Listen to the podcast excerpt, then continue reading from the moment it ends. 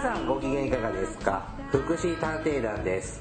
この番組は福祉の現場の第一線で活動する私たちが福祉や介護などに関する物事を分かりやすく時にはポジティブに時にはネガティブに紹介したくさんの人に福祉について理解を深めてもらうことを目的に配信する教養型トーク番組です。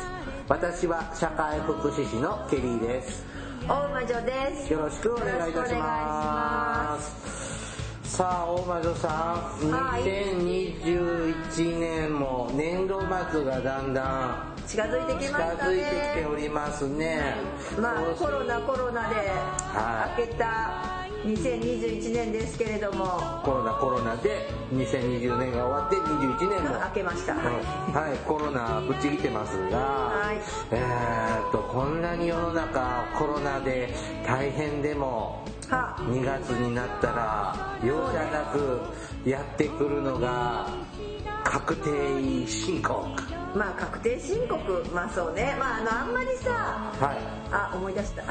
すごく嫌なことを今思い出してしまいました。まあいいや、うん。あんまりさ、うん。あのーサラリーマンの人たちはあんまり関係ないのかもしれないけれども私たち、えー自営業者はえ自営業者だったの？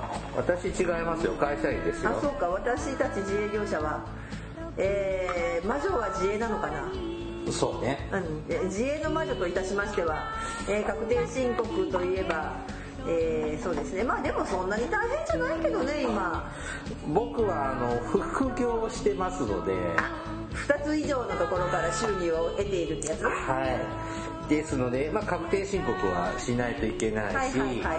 あの、ふるさと納税もしているので、申告しないと大変だし、あとね、は。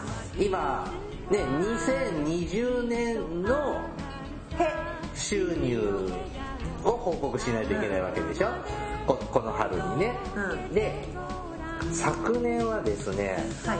ケリーさん、あの、大病をしたので、はい。医療費が随分払ったんです。そうなの。なので、ちょっと減税、はい。ちょっとこんこれだけたくさん医療費を払ったので、はい。ちょっと税金負けてあげるねをは対象になってくるはずなんですよ。ああそうなんだ。は10万円以上医療費払ってるので、あ。なので先日はあの1年分食べた病院の領収書はい。整理してました。今提出しなくていいんだもんね。へえ。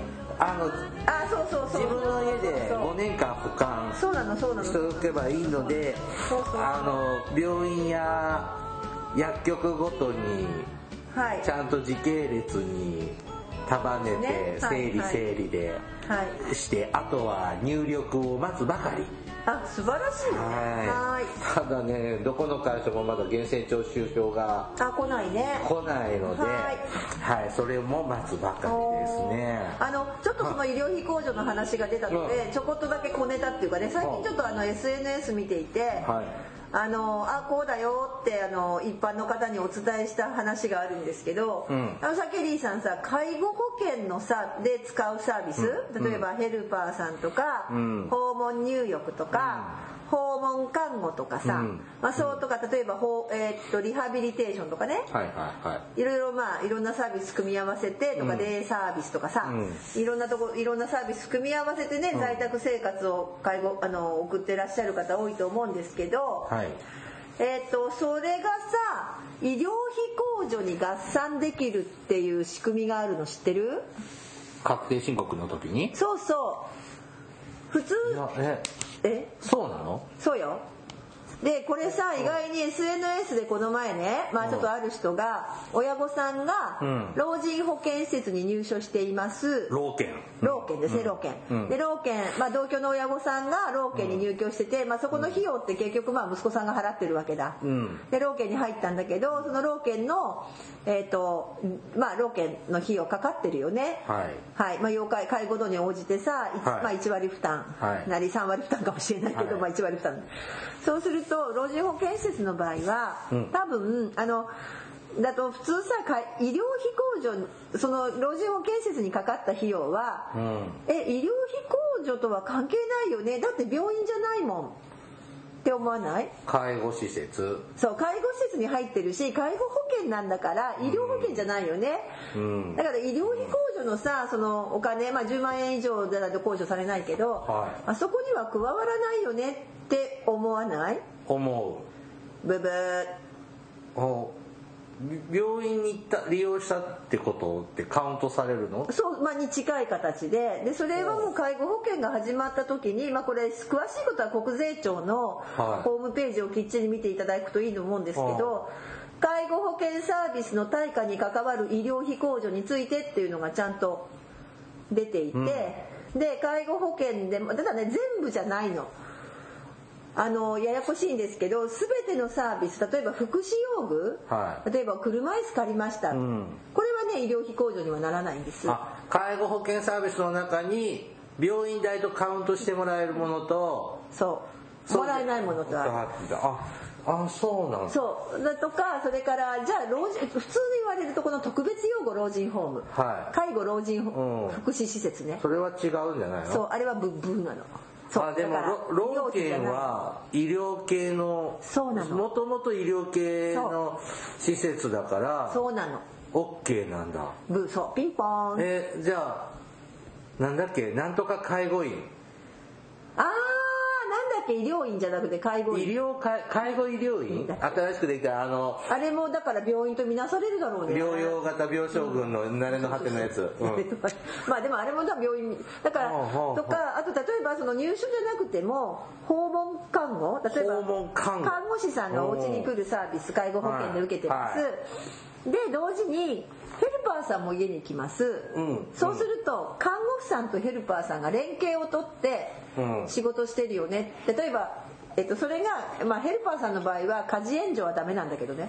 あの身体介護とかだけなんだけどそこの部分については医療費と一緒に見てくれるとかええ？分かった？ごめんんない。訪問看護が来ています。例えばうん。月曜日に週2回月曜日と木曜日訪問看護さんが来ています、うん。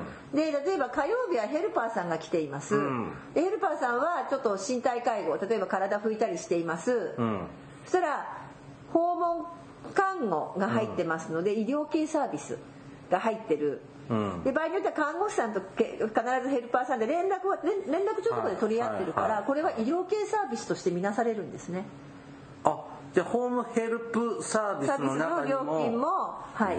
とか例えばあとそうするとさ水曜日にはさお風呂お風呂訪問入浴が来ます、うん訪問入浴介護も来ます、そうすると訪問ヘル訪問看護看護師さんが、えー来てるお家うん。で訪問入浴入る。これも医療系のサービスとして見なされるの。へ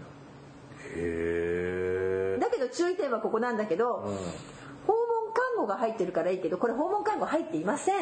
うん。いません、うん。えっ、とで単なるヘルパーさんと訪問入浴だけしか入ってないお宅はこれは医療費じゃない。うんわけわからない。ということで、えー、とそれぞれ医療費控除に該当するかどうかは皆さんケアプラン。あの毎月ケアマネージャーが、えーサービスの予定表利用表か、うん。利用表っていうのを持ってきて、お家に見積書置いてきたりしてますので、それで確かめてもらってまあ一応ケアマネージャーさんにまだ今なら間に合うと思うので、うん。ケアマネさんにうちってさどれが医療費控除に該当するの？って。うんもしね。ああのぐちゃぐちゃってした紙に書いてあるの？まあ、そちゃんと書いてはないけどそう医療費控除に該当しますとは書いてないけど、うどのサービスの利用料金が医療費控除なのかどうかっていうのはちゃんとケアマネージャーさんに一回聞いた方がいいと思いえます。ケアマネージャーってそんなこと知ってるの？えだって私ケアマネージャーの時それ教えて歩いてたよ。え試験に出た？そんなの。え普通だよそんなの常識だったよ、えー、ユーキャンの？あごめんな 商品名言っちゃった。商品名言ったね。あそこには出てないと思う。それ試験該当ではないけど国税庁の方だから。あー。あじゃああのケアマネージャーの試験には問題には出てこないってこと？そうそう。だから場合によってはデイサービスだって併用してればとかね。ただちょっとさあの新しいさっき言ってたようなサービスが入っていたりとか、えーっとのもありますので、まあ、もう一回最終的にね確認は取っていただきたいんですけど、だってさ医療費ってそんなに今かからないじゃん。1ヶ月で5000なんてかかんないし、ね、だけどえーっと例えばあのね、例えばさ、えー結構1ヶ月要介護1だってさ1万いくらとかね払ってんじゃない、うん。10 12ヶ月いったらさ、12 18万とかそうそう、うん。10万越す部分出てくるからと控除受けられたりする？そうすると来年のあ今年の住民税がそうそうそう。下がる可能性が。そうね。はい。あるってこと。そう。でちょっとややこしいので、あのあんまり私もここで細かいこと言うとこれだけで多分1時間は、んうんだからあとおむつ代もねあのおむつ代なんかでも、えーっと使用証明とか医師がそれを証明すれば医療費控除に入るとか、あそう。そんな仕組みもあるので、え。ーっとでよく介護保険の領収書とかポイポイ捨てちゃってるかもしれないけど、あれは捨てない方がよくって特に医療費控除になりそうなさっきね言ってくれたけどほら保管しとけって言うからあのそこら辺はきっちり保管してえだからね薬代とかもちろん医者代もそうだけど。介護もえーそうです。介護保険もそう取っておいてで多分ね、まあ、ちょっと私古い知識なんだけど、領収書の中に、ん。あなたのいその医療費控除該当額って出てきてるはずなのだからほらさっきも言ったけどヘルパーさんなんかはやってる内容によって医療費控除に該当するかどうかは書かない時あるので私はちょっとヘルパーステーションのあるところにいたのでそれを計算してたもんちゃんと。うん。だからそういうそういうデータそういうソフトになっててあなたはいくら今月いくらぐらいの利用料だけどこれだけが医療費控除に該当する金額ですよっていうのがちゃんとこう領収書に枠に入るようになってて。えーねちょっとそれとは別にさ、は2月になると市役所からさ、う医療費と介護費を合わせて合わせると、はい結構自己負担しちゃってるから、返すよっていううん、還付しますよっていうのも来る時期でしょ？そうね。うん、それとは別の話だよね。全然別な話。全く別な税金に話で関わる話。で、ね、そうそうそうの話で大魔女さんの喋ってた。のそれで今僕がちょこっと喋ったのはあの利用料代がちょっと高かったみたいだから、それは高額合算でしょ、ううん。ん全く違います。はあで意外にその医療費控除にそういうものが入るっていうのを知られな知知らない方が多くて、ん。で普通はさ、えー、と薬代とか病院代とか、えーだけだと思われてるんだけど、まあ、本当は確か通院に関わる経費もいけると思ったんだあけど交通費もね。そう、そのくらいじゃないですか、そう思ってて介護保険は関係ないやっていう方多いんですけど、そこはもう一回見直しをして特にあの息子さんなんかがお金払っててその世帯のね、そうするとさあのやっぱその控除って大きいと思うんですよ。ん。で正直病院だけで10万って入院でもしない限りあんまりないから今、ね、でそう。するとさあの、ね、そんな入院とかだからうそのもしかしてね親御さんがあの介護を受けていて。でそれそれあの私たち医療系のサービスって言い方をするんですけど例えば訪問看護、えー、と訪問リハビリテーションとか、通所リハビリテーションとか、えー、と短期入所療養介護とかね。あとねちょっとくせ者が、えー居宅療養管理指導って上なんだそれでしょ。あ要するにあのえー、とお医者さんが在宅でお家に来て往診をしてくれるんだけどこれを介護保険の、えー使ってやるやり方があるんです。でそうするとかお医者さんが介護保険証を見せてとかコピー取らせてって言ってたらそれ使ってるんですよ、で私が分からないの。ケアマネももうそこはね入れない範疇なので。で居宅療養管理士と使ってますかってお医者さんに聞け聞いていや往診に来てもらってたらそれもねひょっとしたら医療費になるかもしれないのでぜひ。なるほどね。ちょうどいいタイムリーなんで思い出したんでそうなんかその質問を受けて。たんでうんあのさ市役所からさ、あの年明け前後にさ、うん。あの介護を受けてるおじいちゃんおばあちゃん宛てに、うん。障害者控除のああはいお手はい。はい紙来る方いらっしゃいますよね,、いますね。ちょっと町によって基準にばらつきがあるそうなんですが、はい。まああの障害者手帳を持っているような、はい。障害者に同等な状態の方なのではい。住民税おまけしますよってしてくれる手紙が来るんですよね、はい。まあ、それをあの野瀬かに持っていくと、はい。それをしちゃった方が安いんじゃない？あ家族が。あそでもさそれもどもちろんね、うん。それはそれで来るから別にそれそれでいいけれども、うん。それ該当しない人だっているよね、うん。もそうだし、まあ、それ来た人は別にそれでやってもいいと思いますそっちの方が住民税免除になるじゃん。まあまあそれならそれでいいけどでもさそれは違うじゃん。当事者だったらいいけど息子さんとか扶がお養金それ扶養家族でもその手障害者控除持ってったら減免されないの？減免はされるかもしれないけどその辺の金額はごめんなさい。私に細かいことは分かりません。うんただそれしたからといったって医療費控除しないってことはないよね。関係ないよね。その話は控除と障害者控除の話と医療費控除別。例えば医療費って例えば世帯主がおばおじいさんおばあさんの分も払って子供の分も払っていたら全部足すじゃん。うん。うん。合算、まあ、子供って今無料が多いんだけどさ例えば自分たちの分も払ったら全部合算で足せるよね。確か出した人がかけられるから、っていう仕組みなので多分安くなるのは当事者だからもともとねあのまあいろんな手紙も来るし。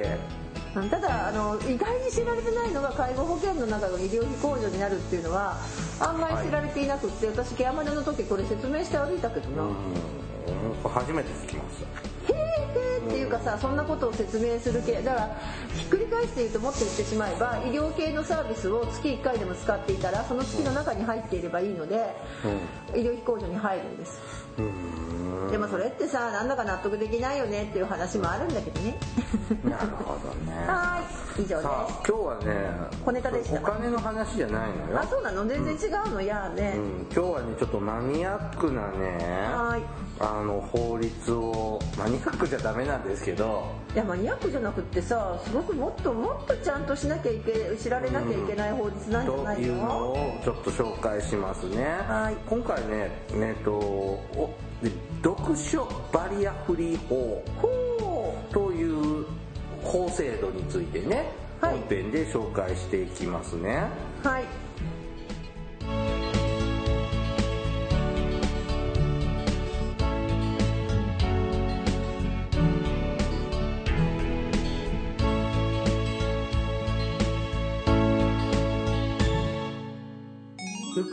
探偵団。福祉探偵団第238回ですね、えっ、と今回ね読書バリアフリー法。はい。ご存知でしょうかね皆さん。これはえっ、といつ施行されたのかしら？最近なんだよ。えー、何年なの？2019年へえですよ。ね。そうよねあそうなの？2019年19年っていうと去年一昨年か。ははい。い令和元年の法律ですね。正確にはねこれ通称名が読書バリアフリー法はい。なんですが正確には視覚障害者等のはい。読書環境のはい。整備の推進に関する法律ほというそうです。うはいで視覚障害者等ということなどって書いてあるのではい。どういう人たちかもうちょっと細かく言うとそう糖がくせもんね糖が、視覚障害者、はいはい糖じゃないねそれは、うん。まあ、目に障害のある人ですね、はい。発達障害者。はい。視体不自由。はい。などのまたなど。などの中になど。などは何がなどなのよ。えっと視覚障害。はい。発達障害。はい。視体不自由などの障害によりはい。書籍についてはい。視覚による表現の認識が困難なもの。はいはい。の読書環境の整備を総合的かつはい。計画的に推進するっていうのが目的です。これ第一条に載ってますね。はいえー、と障害の有無有無にかかわらず全ての国民が等しく読書を通じて文字活字文化のはい。啓拓恵みの沢。はい。を、えー、と享受することができる社会の実現に寄与したいというはい。法律なんですって。へえ知ってた？知りませんでした。おーすいませんでした。ははいいね。でで、まあ、基本理念ですね。はい。アクセシブルなはーい。電子書籍など。はい。ですね。えー、っとちょっと待ってね。えー、と電子書籍などが視覚障害者などの利便性の向上に著しく資することを鑑みその普及が図られるとともに、えー視覚障害者などの需要を踏まえ引き続きアクセシブルな書籍が提供されることはい。を理念としています。はい。で、あとアクセシブル、見にくい、アクセシブルな書籍、電子書籍などの量的拡充、はい。質の向上がを図ること、はい視覚障害者などの障害の種類、程度に応じた配慮がなされることっていうのが基本的な理念だそうですが、はいはい。アクセシブルな電子書籍などというのは、はい。どういうものかというと、まず一つ、デイジー図書。へえデイジーって何何何何何それ？お花、ね。えうん。うん、そう思うんだけど。違うんですね。何て言うんですか？?CD。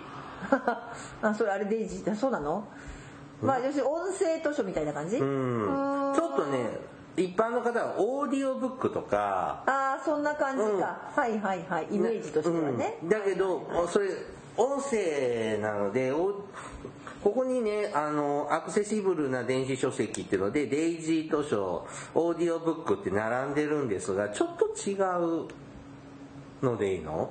何が違うの？ディスク、あの、全部 CD みたい、CD だよね、あれね。基本 CD だと思います、なんですが、このデイジー図書のディスクは、はい。普通の CD じゃないの？うんなんかあのー何？普通の CD よりもえ何？たくさん入ってるの、うん。って聞いたことがあるよ。なんでだから数時間分とか音声データがはい。入って、であ普通の CD って大体40分とか。75あ75分ですね。先生もう最近 CD もなんだか聞かなくなっちゃったからわかんない。75分がコンパクトディスクですけれども、はい。うん、そうじゃなくてねだから普通の CD プレイヤーでは聞けないの？いけないんですね専門の機械。あれがデイジーっていうんじゃなかった。へえあそうなんだ、なんでデイジーって名前なんだろうね可愛らしい。なんか略語なのかな？聞いた気がどっかで聞いたんですけどあまり突っ込まないように。はいはい。うん、だからちょっと専用の機械を使って聞く CD、音源プレ音源がデイジー図書。うーん。はい。で、えっと音声読み上げ対応の電子書籍。ほあ音にしてくれるデータがついてる電子書籍ってあるんだ。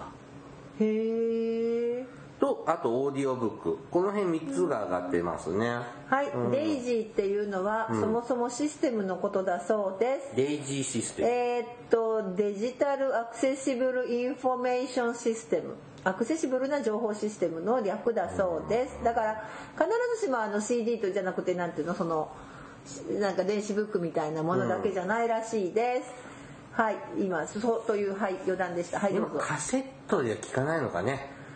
うんだからなんか最近マルチメディアデイジーとかもあるみたいだよ。マルチ？うんなんかよくわかんないけど、うん。とりあえずそういうことだそうです、ははい。い。でえっ、とあとは、えー、と今までがあったのはあの展示図書？はい。ブツブツですねうちの番組でも過去に展示紹介しましたが、はい。うん、あと拡大図書。はい。大きくしたやつ。へ文字大きくとかはいはいはい。大きくとかね、あの昔ドラえもんの漫画本がはあ拡大図書で出ておりましたね、はい。A3 サイズ？1ページが、へえ、なるほどね、うん。A3 か B4 サイズですよね。うん。うん、ちょっと欲しかったんだけどはいはい。家的に邪魔だったので買えませんでしたが。はい。こういうだからて展示はあのブツブツで触って読むやつです、あと音頭で聞くはい。本ですね、うん。これらはえっ、とバリアフリー図書なの？うん。なるんですね、うん。はい。そうするとまあ目が見えない方ははい指で触ったり耳で本を読んだ聞いて読むってことにはい。なるわけですね。これを普及させていくはい。ってことですか？うん。であと障害の種類とか程度に応じていろいろなニーズがあるでしょうね。はい。はい。で、えーっと基本的な施策なんですけども、はい聴覚障害者などの図書館利用にかかる体制の整備をしていくそうです。はい。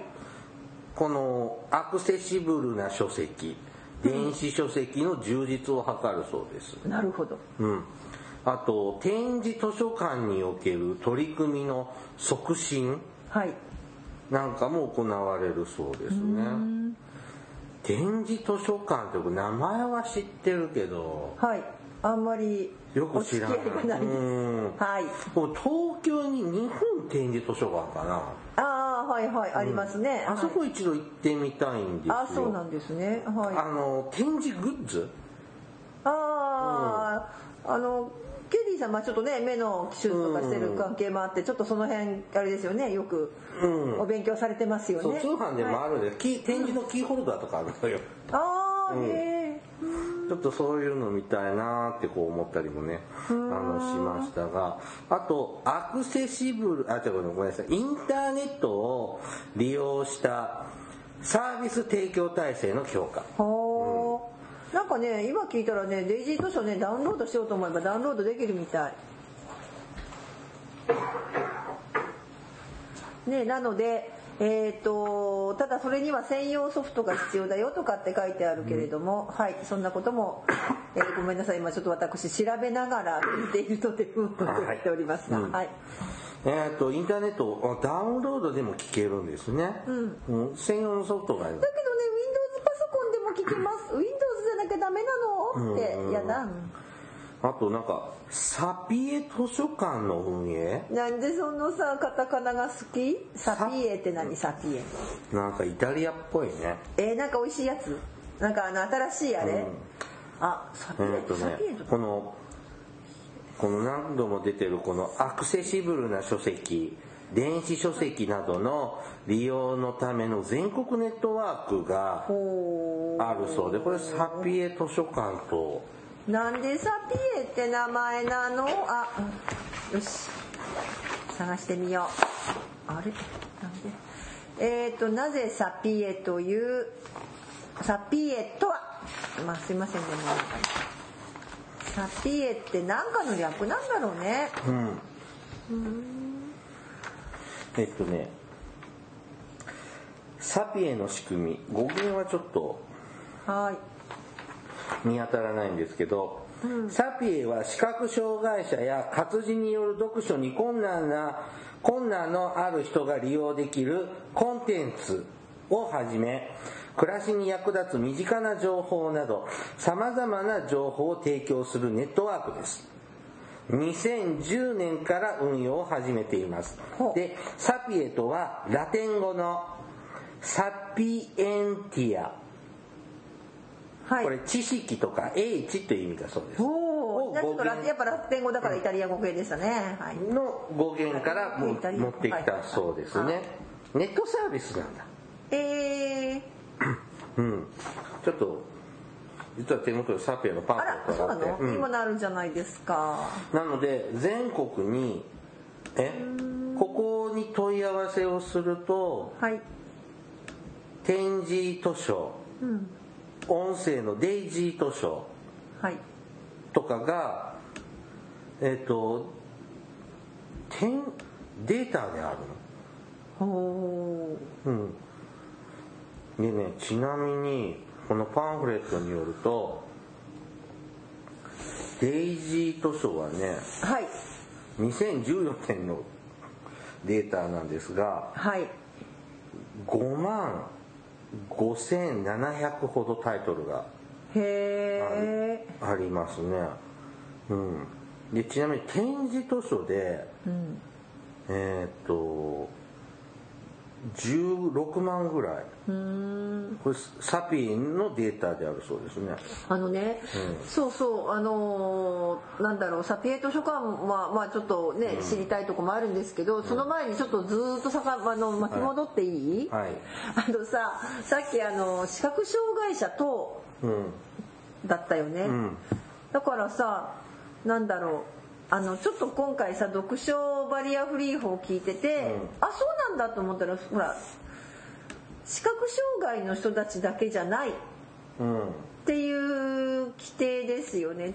はい、党でで党の中には視覚障害もそうだけど、うん、発達障害とか死体不自由等の障害により書籍について視覚による表現の認識が困難なものとかさ、うん、ねなんかそういうさこうちょっとなんだろう。あの目の見えない方だけじゃなくて例えば発達障害とかの方でさこうなんていうの？こここだけ注目できにくい人とかいるじゃない？あのよ読んでる例えば先生が文章読んでたらそこの読んでるところの文章になんか注目すごくしにくくってそこだけ何かこう色をつけてとかっていうふうにこう画像で出てきたら分かるんだけどとかいうその学習障害みたいなね障害視覚障害のさ読む機会でさ、そんなのあるよね。そうそうそう。例えばそうそうそうそんのあるよね。だからそういうのとかマーカーみたいにさそのそう。な だから、うん、独独症独自障害じゃないけど、なんかそういう障害、うん、識字障害とかね、なんかそういう障害の人たちも、読書バリア法、フリー法のなんていうのその対象であるになったってことが、はい、なんかちょっと新しいなっていうか。ででもってそういうのだからサピエもそういう読書が困難な人にも開かれたってことうんとちょっとえっとね、サピエがね、利用できる方はね、視覚障害者。はい。その他、視覚による表現の認識に障害がある人。で、ここではですね、えっと、学習障害、はい、発達障害、はい、知的障害など。そうなの？知的障害の方も？読みの障害のある人。だから独自障害ですかね。あと、寝たきりや麻痺などにより資料を持ったりページをめくったりできない人。あそうなの？例えばさえっ、ー、と前さほら一人うさぎさん？はい、1羽うさぎさん、1 羽うさぎさん。1羽うさぎさん。なんか一人じゃない、うん、1羽うさぎさん出てもらって ALS の当事者の方だったじゃない、うん、あの実は彼女あのお元気で、はい、はい、あのいらっしゃるんですけど、はい、ででも今ちょっとやっぱり体を動かせない、うん、そうするとなんか本読みたいと思ったら、ここを例えばお願いしたら、もしかしたらそのなんていうの、えーと、デイジー図書、うん、いろんな本とか借りるその音声で聞くこと。あの人たちね耳はちゃんと聞こえるので、はい、例えばそういう図書借りることができるってことだよね。ですね。ああいいよねそれ。知ってた？いや知らなかった、ね、だから今回紹介してるあそうなの？はい。はいでこのデイジー図書聞く専門の機会はもう用意しないといけないですね自分であ自分で用意するの？それ。貸してくれるの？貸してくれないの？まあそれもちょっと聞いてみたからよねでもでもさ読書バリアフリー法なんだからさ、はい、それは行政が頑張ってっていう話だよね。用具で、にならないのかしらね。ちょっととかさあと例えばさほらあのずっと寝たきりじゃないけど一時的に寝たきりになっちゃうような時例えば今だったらさえっと新型コロナで、それこそ人工呼吸器にぶつぶつけられたらさ、うん、絶対まあそんなのでゆっくり読書しようって気にならないかもしれないけど、でももしかしたらそういう子いるよね。普通にでも人工呼吸器がついちゃって起き上がれないとか、はい、とてもその手には点滴を打たれ、うん、両手は縛られみたいな、うん、あの動かせなかったりすると、うん、そうするとそういう人たちもさ借りられるのかな？どうなんでしょう。この辺また詳しい方にさ、またお便りいただけたら嬉しいね、うん、サピエの紹介をしようと思って。あごめんね。読書バイアフリー法ですがとりあえずまあ一般的に僕たちが思っている、まあ、身体障害の方は、とはいいのかな。でも発達障害だけの人だと障害者手帳持っていない人もいるもんね。そうそう大丈夫なのかしらとかはちょっと、そういう図書館にご相談に行くと普通の町町の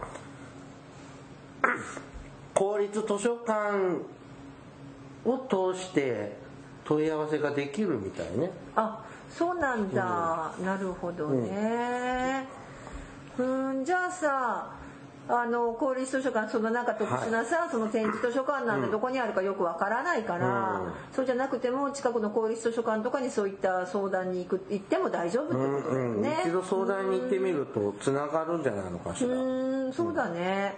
あとその本もさ別にそのデイジーだけじゃなくって、まあ、うん展示図書読めって言われてもなかなか展示難しいけど、うん。さっきのあの拡大図書とかさ、うん。そんなのももしかしたら借りられたりとかするかもしれないよねってことですよね。はい。うーん。でもさ今ってさ、ういろんな技術発達してるから別にそのダウンロードして例えば例えばそうかお音声はお落としてくれないのか。な例えば青空文庫とかさ。はいはあれをさ読み取りソフトでさパソコンで読んだりとかすればいいってこと？いまあ。あでもそうかこれだってこれだって別にポッドキャストだって。あ分かったとりあえずポッドキャストでこの福祉探偵団を聞いてもらえばいいってこと？そうですね。なんていう落方そこ、うん。まあでも読書バリアフリー法っていうのができたことは、うん。あのし正直ごめんなさい私も不勉強でした。はい。であとそれの中に視覚障害者だけじゃなくて発達障害とかそのねしえ死体不自死体不自由、うん。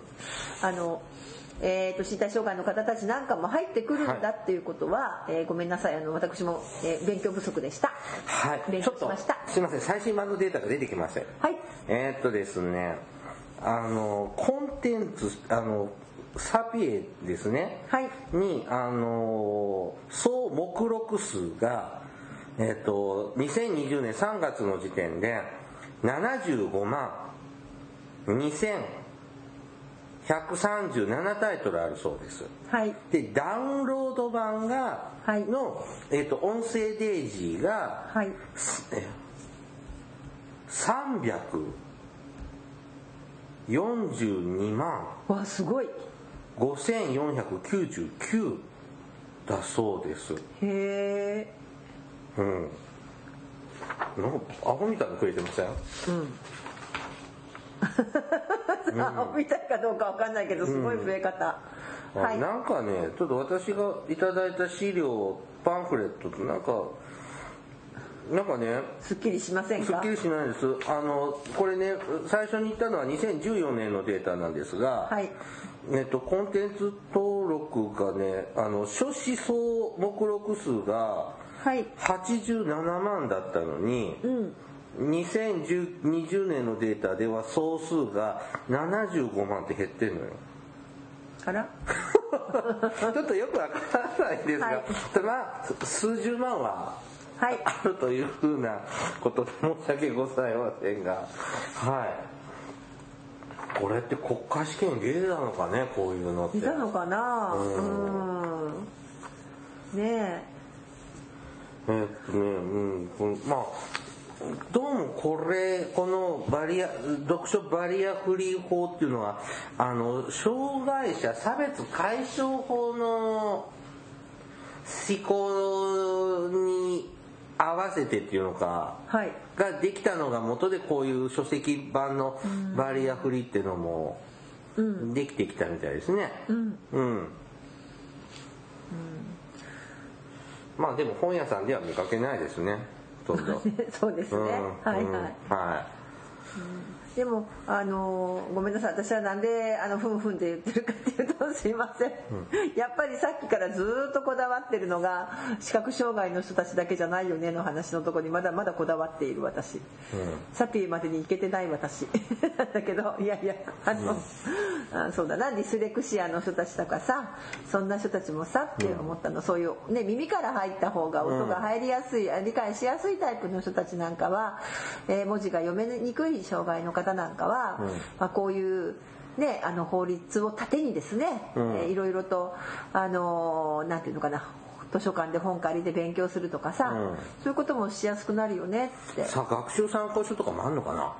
うん、まあそれこそ翻訳してもらうとかね、うん。うん。でもそれさ経理ほらそれこそさ今ってほらほらもう一つの視点で考えるとさ、えっと障害者差別解消法があるからさ、はい。えっと合理的配慮しなければならないじゃないですか、うん公共公地方公共団体とかは、だからそこ引っ掛けてくるとさ例えばあの、まあ、明らかにそういうねあの目目ではなかなかいろんな何文字が追っかけられない場合に、まあ、音声だったら入るからじゃあ教科書一番新しい教科書うん。をデータ化して入れてもらってでもさ、でもだよ今ってさもうちょっとしたら全員タブレット配布されるのよね小中学生確か。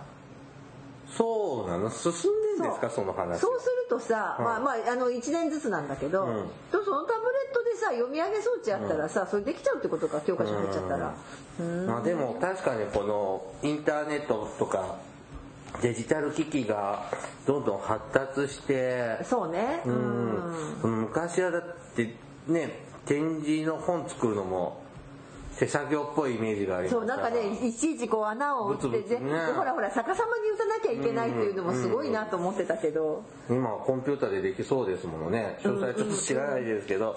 うん。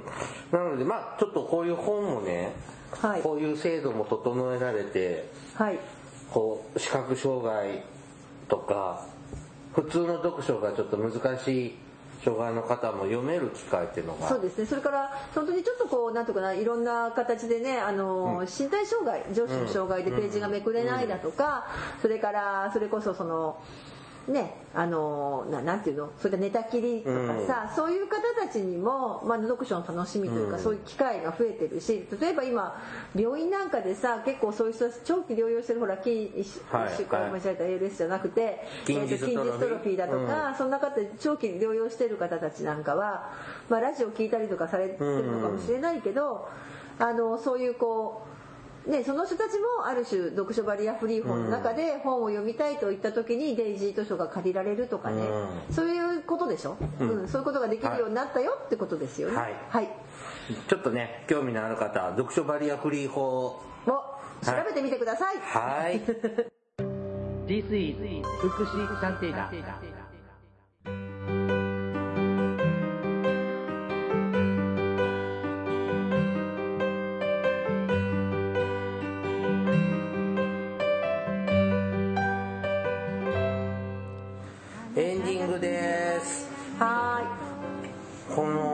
さっきも出たサピエってこの音声で読んでくれた本がいっぱいあるわけじゃないですか、はいはい。なんか聞いてみたい。僕らは使えないんだね。あそうなの？いやうんそうなの、うん、だってそのいわゆる障害のある方が。あそっか。まあまあね、私たちはそうねちゃんと普通に本読まなきゃね、請願者の方はちょっと難しいのかな。でも、ま、ここね10年15年ぐらいでこの音声メディアも随分発展してきてるじゃないですか、はい。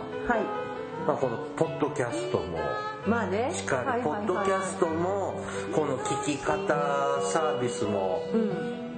多様化してきておりますから。あそうですね、うん、だからそういうとこちょっと展示のブツブツの展示はちょっと置いといて、はい。音声でいろんな情報を聞くとか本を聞くっていうのは随分数も増えてんのかな。まあそうです今すごいポッドキャストもねたくさんあってうん。また番組もできてきて、もうもともとさ埋もれてるこの福祉探偵団はさらに埋もれちゃったっていう話もあるけどね。もう地中奥深くね、あのもう眠らされてるような状態だけど、この番組。はい。聞いてる方いらっしゃるのかもいまいちわからず。5人ぐらいね。はい。うん。あ3人か。いるのかな。3人。すいません、うん。はい。お便りがほとんど来ない。年賀お年賀のお便りも。ない。全然来ない。ね本当、うん。ね。そうね。こうじえ2012年に始めたのではい。今年で9周年なんですよね。えそうなの？探偵団まあどうしよう、そしたらまたあれ？ね結構ねこれぐらいね長く続いてる番組ってあんまりないのよ。あらそうなの、うん、やっぱり、まあ若いやってる番ラジオやる人ってさ、うん。若い人が多いからうんえっ、と社会人にな学生から社会人になっちゃった。ああそうかそうかそうか。転職仕事が忙しくなっちゃった。はいはい。結婚していろいろでとかはい。っていうのでなんか消えていく方も多い中だらだらとこの9年もうこう続けてるっていうのはあんまりないんじゃないかな。なるほどでねこんなに長いことやってても目立って評価もされることもなくこう承認欲求があまり満たされない。まあ喋ってるだけで自己満足してる面がありますけどね。まあそうね、うん。たまに喋ってるだけで、はい。えー私たちは自己満足してるだけの番組ですね。で、もたまには承認欲求満たしたいですえー誰か、えーお便りをくださいはい、お便りください。はい待ってます。はい福祉探偵団では、リスナーの皆様からのお便りを募集しております。えっ、と、介護に関する、えー福祉や介護に関する疑問や質問、不満や愚痴、番組に対する感想やご要望を募集しています。もちろん普通のお便りも募集しております。えーいお便りは E メールでお願いします。メールアドレスは福祉探偵団アットマーク Gmail.com fukushitanteidan アットマーク gmail.com です。でこれもこうやって綴りわざと言ってるのかちょっと配慮してるんですよあらま素晴らしいはいはい、はい、また福祉探偵団のツイッターもあります。フォローお願いします。福祉探偵団の Facebook ページも開設していますので、いいねのクリックをお願いいたします。はい、そろそろお別れの時間となりました。お相手はケリーと、大魔女でしたそれではまた次回お会いしましょう。ごきげんよう。さようなら